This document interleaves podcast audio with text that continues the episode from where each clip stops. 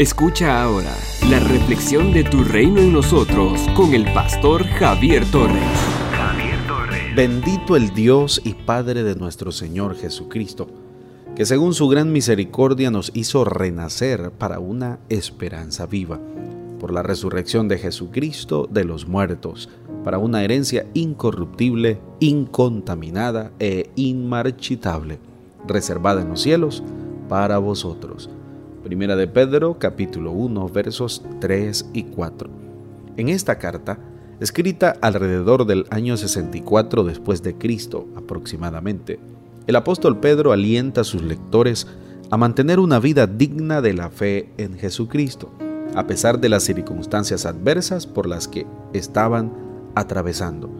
Después de su saludo, verso 1 y 2, el apóstol aborda el tema del plan de redención que Dios Padre ha dispuesto para todos aquellos que depositan su fe en Jesucristo.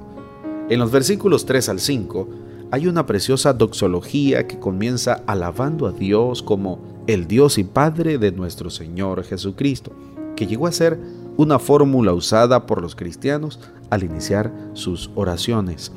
Esta misma expresión la encontramos en 2 Corintios capítulo 1 verso 3, Bendito sea el Dios y Padre de nuestro Señor Jesucristo, Padre de misericordia y Dios de toda consolación. Nuestro Dios es un Dios que siempre está cerca de nosotros. Está dispuesto a ayudarnos en los momentos difíciles, a consolarnos en nuestras aflicciones y a brindarnos su compañía en cada circunstancia de la vida. El apóstol Pedro nos recuerda que por su gran misericordia Dios nos hizo renacer para una esperanza viva. Es una esperanza viva que está basada en la resurrección de Cristo, evento que hace que nuestra fe en Él sea válido. El apóstol Pablo, refiriéndose al que ha creído en Jesús, dice, de modo que si alguno está en Cristo, nueva criatura es. Las cosas viejas pasaron, todas son hechas nuevas. Segunda a los Corintios capítulo 5, versículo 17.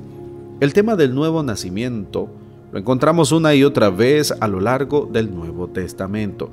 Fue el tema básico de la conversación de Jesús con Nicodemo, a quien le dijo, de cierto, de cierto te digo, que el que no nace de nuevo no puede ver el reino de Dios. San Juan capítulo 3, versículo 3. El apóstol Pedro anima a los creyentes a mantener viva la esperanza incluso en circunstancias difíciles, pero a la vez les recuerda que su esperanza es viva porque descansa en la fe de Jesucristo, a quien Dios levantó de entre los muertos, vive para siempre y es poderoso para socorrernos. Por la resurrección de Jesucristo, Dios nos ha hecho nacer de nuevo y nos ha dado una esperanza viva si Jesucristo no hubiese resucitado, nuestra fe en Él no tendría sentido y viviríamos sin esperanza. Pero como se levantó de entre los muertos, tiene poder para darnos vida nueva, vida abundante y además nos asegura que la muerte no será el fin para quienes creemos en Él. Cuando regrese, nos levantará de entre los muertos y la muerte ya no tendrá más poder sobre nosotros. Nuestra esperanza en Él no es solo para el futuro, sino para cada momento de nuestra existencia terrenal. Somos una iglesia llamada a establecer el reino de Jesucristo en Nicaragua. Nuestra misión es predicar las buenas nuevas de salvación a toda persona, evangelizando, discipulando y enviando para que sirva en el reino de Jesucristo. IRSA, transformando vidas. El pastor Javier Torres ha compartido la reflexión de hoy. Esperamos que sea de mucha bendición para su vida y su crecimiento espiritual. Si desea que oremos por usted o tiene alguna pregunta, escríbanos al número 8588-8888 o visítenos en Managua. De la gasolinera 1 La Subasta, dos cuadras al norte, mano izquierda. Con más de 13 años de servicio y amplios estudios ministeriales, como maestría y diplomado en teología, entre otros, Puedes escuchar y conocer al pastor Javier Torres en Iglesia IRSAT, en Managua.